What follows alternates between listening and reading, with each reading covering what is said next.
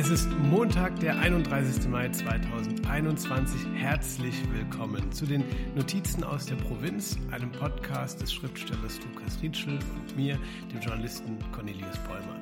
Wir schauen jede Woche auf die hinteren Seiten von Zeitungen und Websites und wir sprechen darüber, was im Schatten großer Schlagzeilen in der deutschen und weltweiten Provinz so los ist. Und Lukas, mhm. diese Woche müssen wir mit einem kleinen Reisebericht beginnen. Ja. Ich war in Köln, ich war beim Presseclub, ich war im Fernsehen, ja, das, muss man das, sagen. Das hast du ja. mir erzählt, auch vor, also bevor wir jetzt diese Aufnahme machen und ich habe es leider nicht mitbekommen.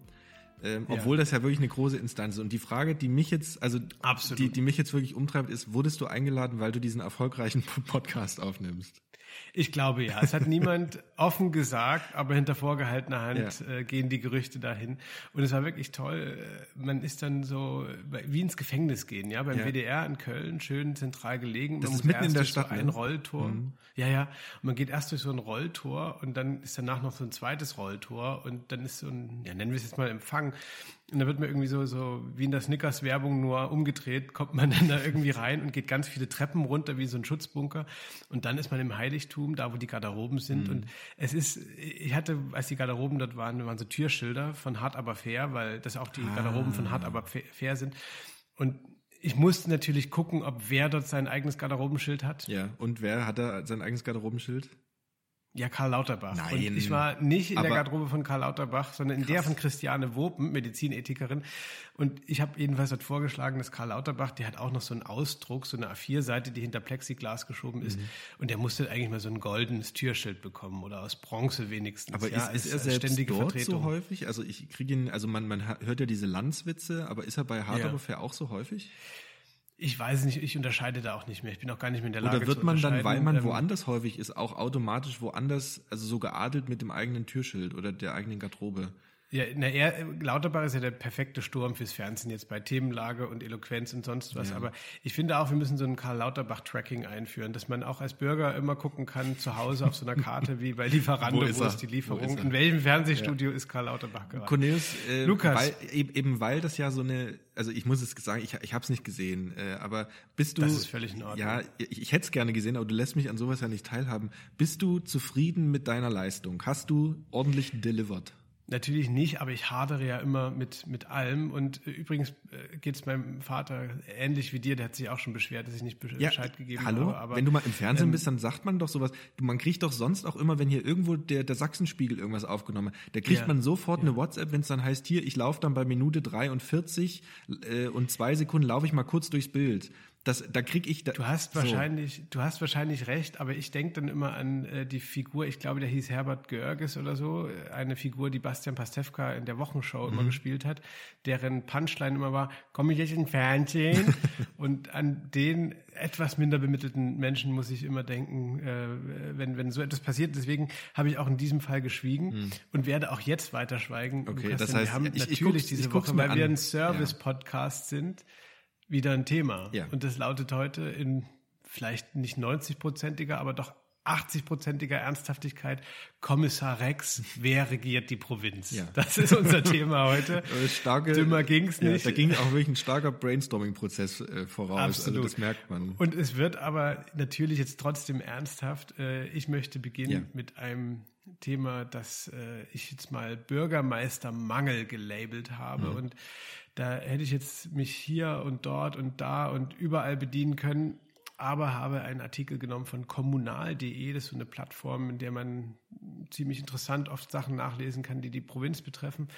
Und dort ist ein Text erschienen, der ist ein bisschen älter, zwei Jahre alt, aber der dieses Problem des Bürgermeistermangels mal ganz mhm. gut skizziert gibt viele Gemeinden, viele Kommunen, die äh, ein Problem haben, Amtsnachfolger zu finden. Ja. Es gehen jetzt natürlich viele Leute in den Ruhestand, die teilweise ja sogar kurz nach 1989, 90 übernommen haben. Und ähm, dieser Job ist mittlerweile ja fast so anspruchsvoll wie Bürgermeister im Hauptamt zu sein. Also obwohl man bei kleinen Gemeinden das ist ja das Ding, genau, genau diese Ehrenamtlichkeit, ja. die da vor allem reinspielt. Ne? Hm. Das ist das eine. Und das zweite ist, dass es, also A, gibt es kaum Kohle dafür mhm. und B, und das fand ich auch interessant, ist ein Grund, ähm, noch ein anderer und das hat Horst Wilke schön gesagt, der vor zwei Jahren mit 66 in Ruhestand gegangen ist. Der war Bürgermeister der Gemeinde Oderbruch in mhm. Brandenburg mhm, und der sagte, wenn es schon Zeit kostet, sollte es zumindest hin und wieder Spaß bereiten, ja. beim Dorffest was reinzubuttern, der Feuerwehr einen Scheck zu überreichen, für die Jugend den Sportplatz herzurichten. Das ist das Salz in der Suppe, das macht das Dorfleben schön. Mhm. Und das hat auch andere, also andere Vertreter aus Rheinland-Pfalz etc. haben das gesagt, so die Arbeitsbelastung wächst, das Aufgabenspektrum wird immer komplexer. Mhm. Und, ja, und auch die Anerkennung fällt Gestaltungsspielraum. Ja, und die Anerkennung fällt weg. Ich meine, wie, das hört man ja auch immer häufiger, nicht nur, dass man nicht mehr gelobt wird, sondern du wirst ja regelrecht angefeindet, manche werden angegriffen, ja, ja. das mehrt sich ja auch. Und da muss man sich schon fragen, also für so eine, für so eine Ehrenamtspauschale eine, eine Gemeinde oder eine Kommune verwalten und dann auch noch Morddrohungen zu bekommen, also da würde ich auch sagen, nee, ciao bello. Also das, äh, warum sollte ich mir sowas antun? Also Demokratie in aber, allen aber Ehren. Aber es ist doch dramatisch, oder? Ja, natürlich Weil, ist es dramatisch. Ja immer, aber kann man es den Leuten gesagt, vorwerfen? So Sonntags Nein, nein, nein, nein, nein. Mhm. Also das meine ich auch gar nicht als Vorwurf. Aber es wird doch immer gesagt in Sonntagsreden, äh, dass so Politik und auch Politikverachtung sich vor Ort entscheidet ja. und äh, dass es eine zu große Distanz gibt zwischen Berlin und den Leuten und so. Ja. Und Mai, also der Bürgermeister, die Bürgermeisterin, ähm, das sind natürlich eigentlich so die, die, die Statthalter der Demokratie natürlich, ne? Mhm. Und die müsste man ja viel mehr stärken, als das lange, lange geschehen eigentlich ist. Schon. Gibt es jetzt nicht, äh, also das hat ja die, die Bundesregierung hat es erkannt, ich glaube auch der Bundespräsident und hat er nicht als Schirmherr jetzt so eine, so eine Webseite eröffnet, wo man, wo man dann irgendwie als kommunaler Bürgermeister, Bürgermeisterin dann gucken kann, äh, was, was kann ich tun, wenn ich angefeindet werde? Genau. Da bist du, glaube ich, besser im Bild. Das gibt es, mhm. wo, wobei das natürlich auch schon, weiß nicht, ob das ein gutes Zeichen oder eher ein dramatisches ja, ist, wenn ja. man jetzt schon eine Anlaufstelle für bedrohte Bürgermeister. Finde, also eine gewisse Hilflosigkeit, muss ich sagen. Also das, das, das Einzige also, ist, was ist man passiert, anbietet. Hm und, und was auch passiert ist, ist, dass es äh, also Ehrensold erhöht worden ist, zumindest weiß ich das aus Sachsen, ähm, ja. dass äh, auch hauptamtliche BürgermeisterInnen für Gemeinden unter 5000 jetzt mehr bekommen mhm. und da, da gab es ja ein langes Ringen drum und also ja. ist, ist das tatsächlich, das frage ich mich jetzt, ist es tatsächlich eine Geldfrage? Ich meine, Ehren, also wenn du ins Ehrenamt gehst, auch wenn du dich bewirbst äh, oder in so eine Wahl gehst als Bürgermeister, Bürgermeisterin, dann weißt du, du kriegst ja nicht viel dafür. Und du, also du, du machst das, glaube ich, aus, aus höheren Gründen, als yeah, jetzt Geld yeah. zu verdienen, reich zu werden. Ich meine, letztlich machen das viele PolitikerInnen, einige jetzt nicht so äh, vorbildlich, aber du weißt, du gehst in die Politik und verdienst jetzt nicht so viel wie in der Wirtschaft oder in einem,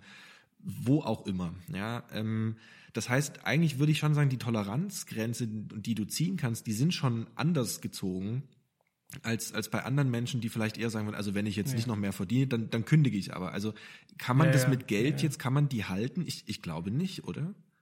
Das ist doch nicht ich, das ich Argument. Ich glaube schon, dass man sie mit Geld halten kann, aber eben nicht zwingend mit Geld im Sinne des Lohns. Ich genau. glaube, dass man die mit mhm. Geld halten kann im Sinne des, äh, ähm, ihr könnt vor Ort was machen. Und ja, äh, ja, genau.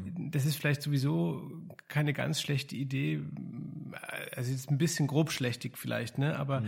wir haben jetzt gerade wieder erlebt von Kollegen von mir recherchiert, äh, dieser Betrug, der jetzt wieder stattfindet mit diesen Testzentren ja, und so. Ne? Ähm.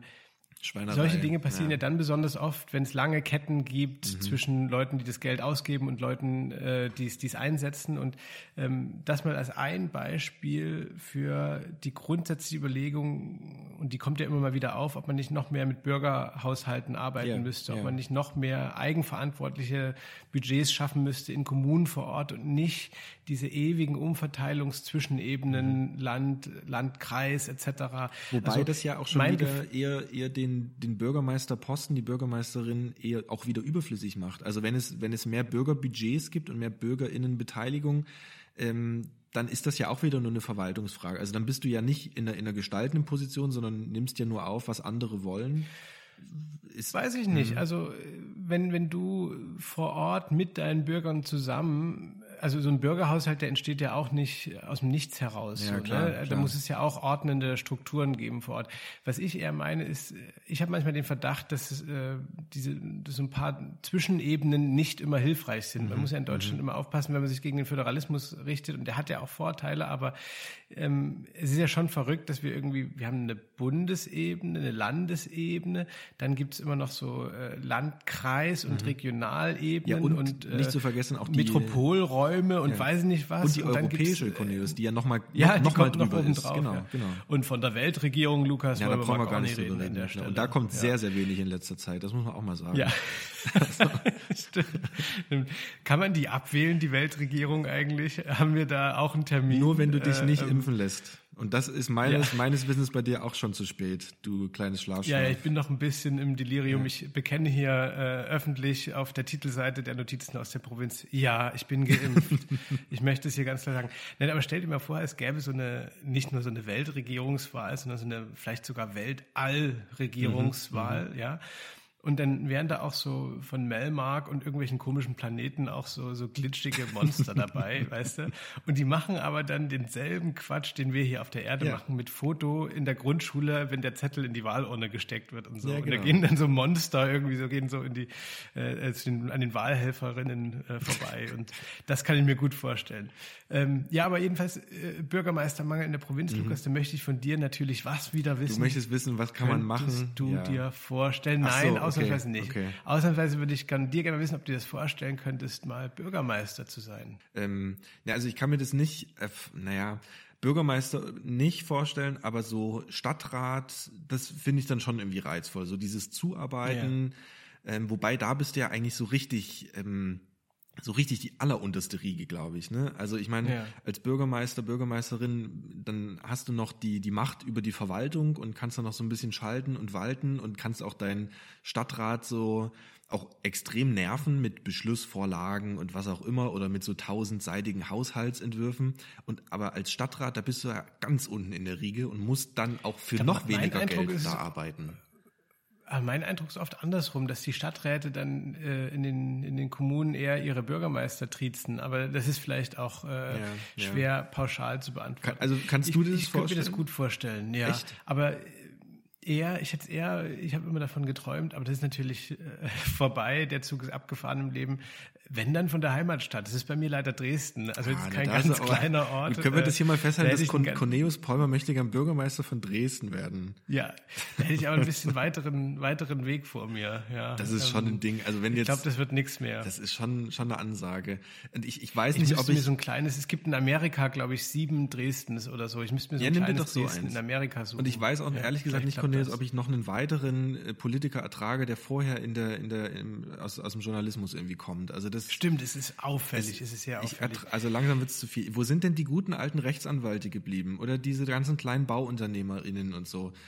Die sind ja. doch früher mal in die Politik gegangen. Wo sind die denn alle? Liebe FDP. Auch, auch, auch dieser, auch dieser Aufruf soll hier äh, ja. äh, kommuniziert sein.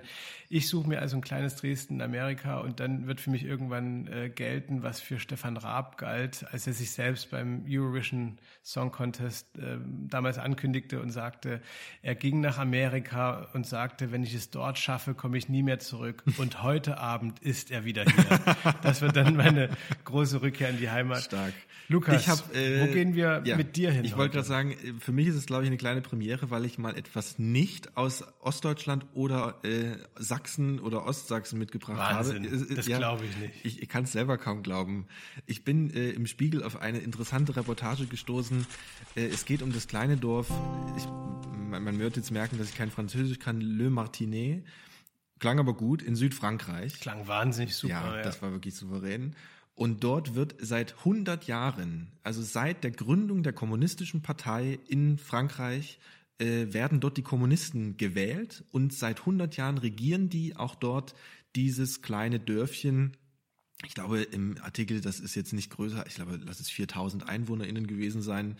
Ähm, und da stellt sich natürlich die Frage, was machen die anders? Haben die überhaupt andere Gestaltungsmöglichkeiten? Und das, was immer wieder prominent mhm. erwähnt wird, ist, dass an Weihnachten nicht die Kirchen, Kirchenglocken klingen. Also man hat dort scheinbar die Kirche erfolgreich besiegt.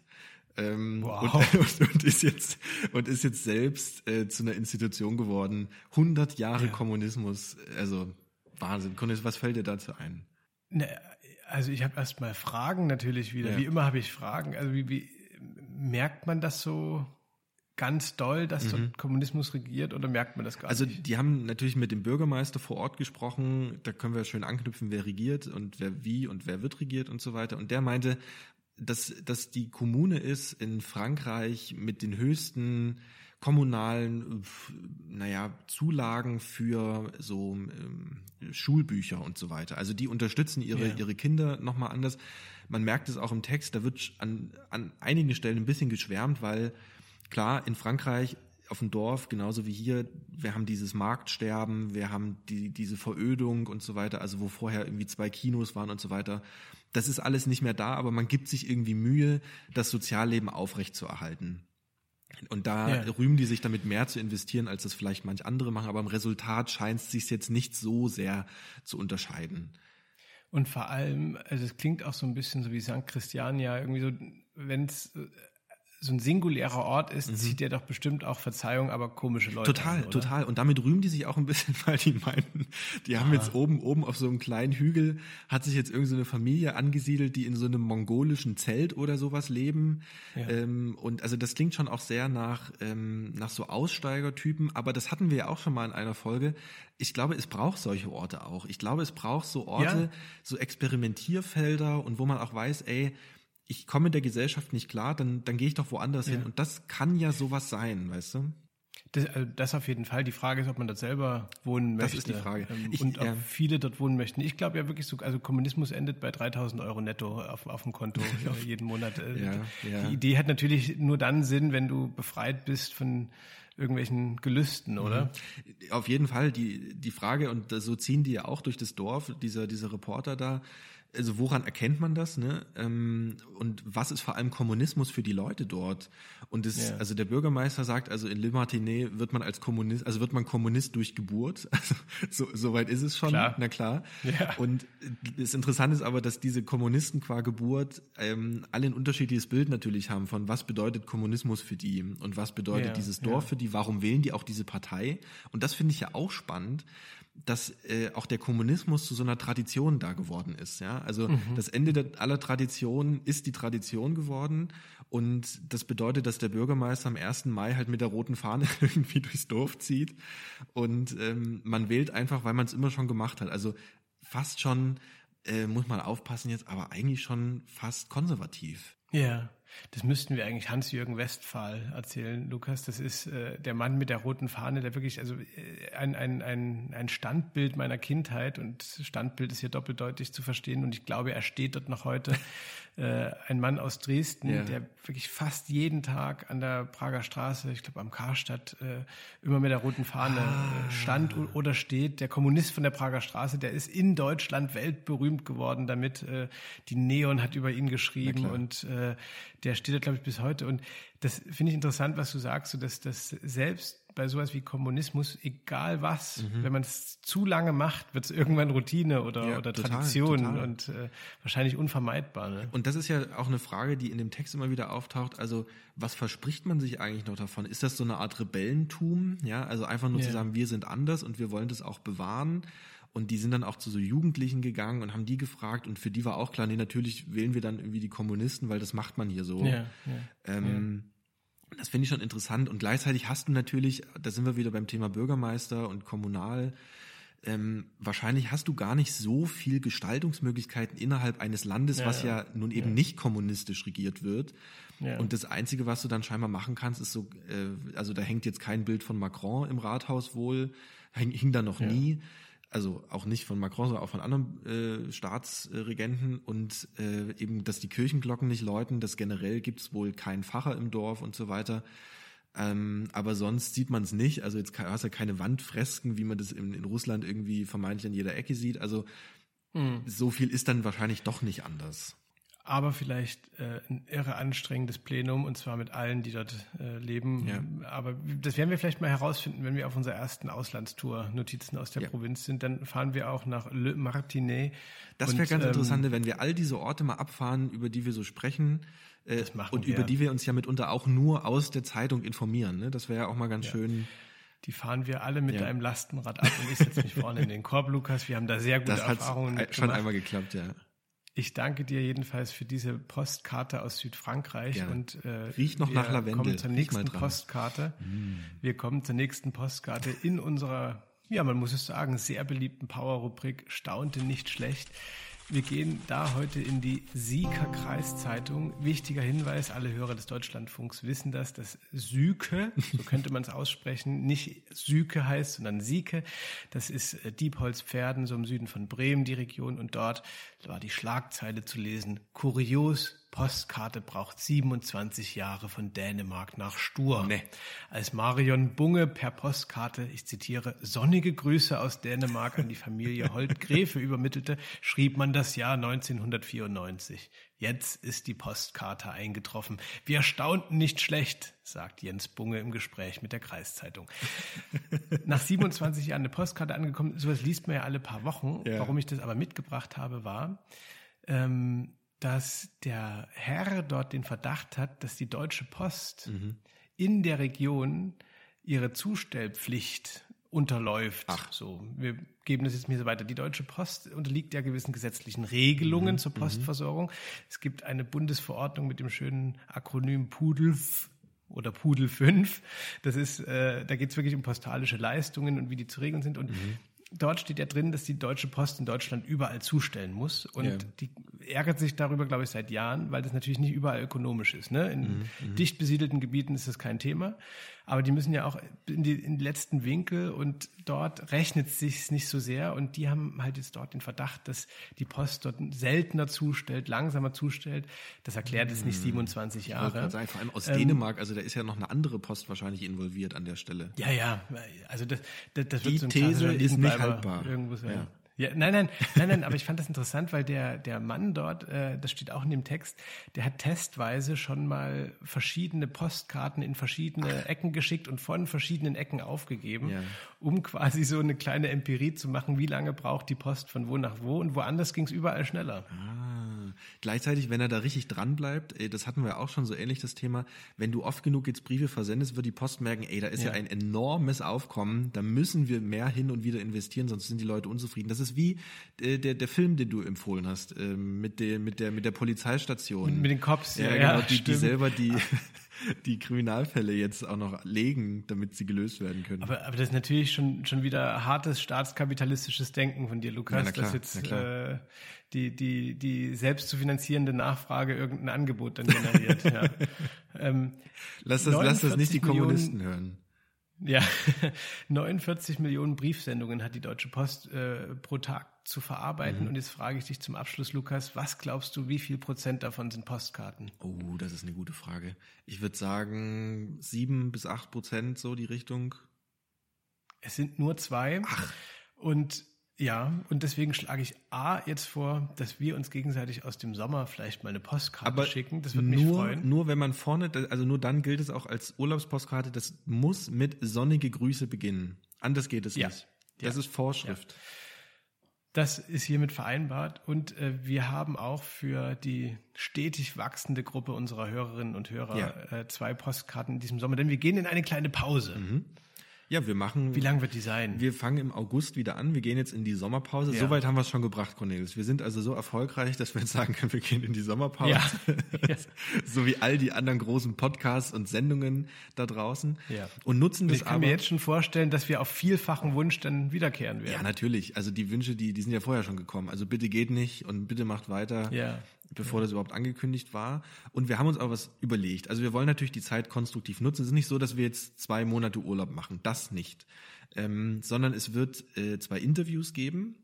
Einmal äh, mit Marion Prange, die Bürgermeisterin aus Ostritz. Da können wir hier nochmal an das Thema ganz gut anknüpfen. Und wir hatten sie ja schon mal erwähnt, als wir über äh, diese rechte Landnahme gesprochen haben. Ja. Und einen weiteren und Gast Marion haben wir auch. Prange. Das kann man an der Stelle auch nochmal sagen, mhm. ähm, ist Teil, es gibt ja auch ein bisschen Sekundärliteratur zur Sendung. Wer das Thema Bürgermeister nochmal vertiefen will, dem sei enorm das Buch von Denise Peikert mhm, äh, mhm. empfohlen. Das heißt Bürgermeister, was sie antreibt, wer sie umtreibt. Das ist erschienen im Kommunal- und Schulverlag Wiesbaden. Und dort ist auch ein Porträt von Marion Prange drin. Und wir freuen uns sehr, dass sie unser Gast sein mhm. wird.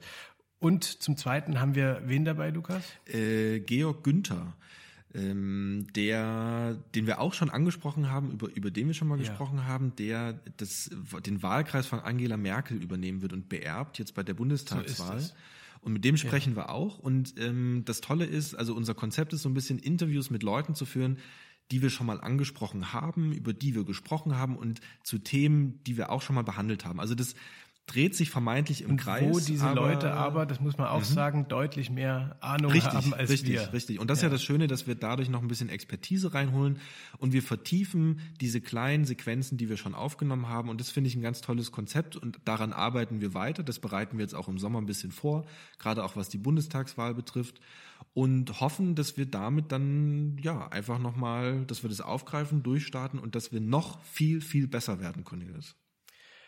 Nächste Woche Georg Günther hier dann Anfang Juli schätzen wir Marion Prange mhm. auf den gängigen Plattformen. Und Lukas, ansonsten wünsche ich mir, wünsche ich dir einen ganz fantastischen Sommer. Ja. Und allen und da draußen, die uns zuhören. Also erstmal vielen Dank äh, für die Treue jetzt schon. Ähm, ja. Das muss man schon mal sagen. Und auch für die Zuschriften, die kommen, für Lob und Kritik und so weiter. Das macht eine Riesenfreude und äh, ich hoffe, das entwickelt sich so weiter, dass wir uns irgendwann vielleicht sogar mal live sehen können. Wäre ja auch toll. Also einen schönen Sommer an alle da draußen und auch an dich, lieber Cornelius. Ich gehe mir jetzt einen Wäschekorb kaufen, damit ich die Post auch weiterhin hier in Empfang ja. nehmen kann. Lukas, große Umarmung, mach's gut, wir hören uns. Wir hören uns. Ciao, ciao. Tschüss.